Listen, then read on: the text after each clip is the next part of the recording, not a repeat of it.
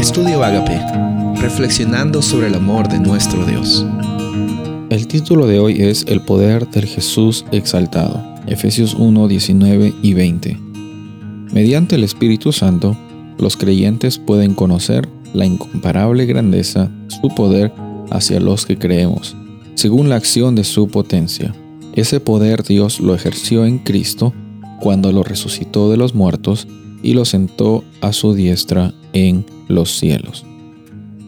En estos días hemos estado viendo eh, los versículos finales de este primer capítulo del libro de Efesios, una carta en la cual Pablo escribe para este grupo de personas, mencionando que la realidad que nosotros tenemos la oportunidad de vivir, la recibimos por fe y también reconociendo de que Dios es un Dios todopoderoso, de que el amor de Dios se demuestra que, siendo Él todopoderoso, Él no violenta nuestras decisiones, Él no, no abusa de su poder, sino que usa el amor para influenciar que nosotros tengamos una decisión por Él. Y por eso es que descansamos también en la realidad de que cuando el Espíritu Santo está en nuestros corazones, recibimos sabiduría, recibimos la oportunidad de discernir entre eh, las circunstancias complicadas que nos encontremos y también recibimos revelación. Cuando estamos estudiando la palabra de Dios, tenemos el privilegio de tener una experiencia más cercana con nuestro Padre Celestial.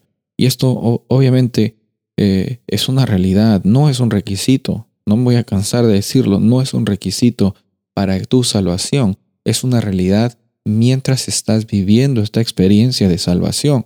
Obviamente vas a querer conocer más de ese Padre amante que está dispuesto a dar la vida de su Hijo Jesús para que tú tengas vida eterna, para que tú tengas una nueva oportunidad.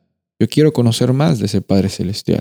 Yo quiero estar en cada momento conectado con Él. La oración ya no se vuelve un rito, ya no se vuelve algo que tengo que hacer, eh, sino es algo que tengo la oportunidad de, de, de conectarme con mi Padre Celestial. Por eso es que por medio del Jesús exaltado, no, no es un Jesús que solamente ha muerto, es un Jesús que ha resucitado, que está en el cielo y que está eh, entronizado en la derecha del Padre.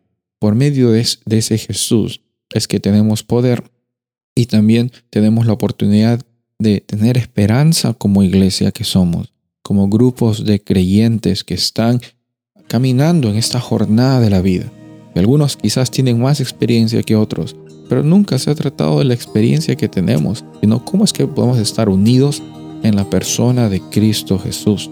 La iglesia, como vemos aquí en esta metáfora, en versículos finales, es el cuerpo de Cristo. Estamos unidos con el propósito de proclamar las buenas noticias y esparcir el amor de Dios a alrededor de nosotros. Soy el pastor Rubén Casabona y deseo que tengas un día bendecido.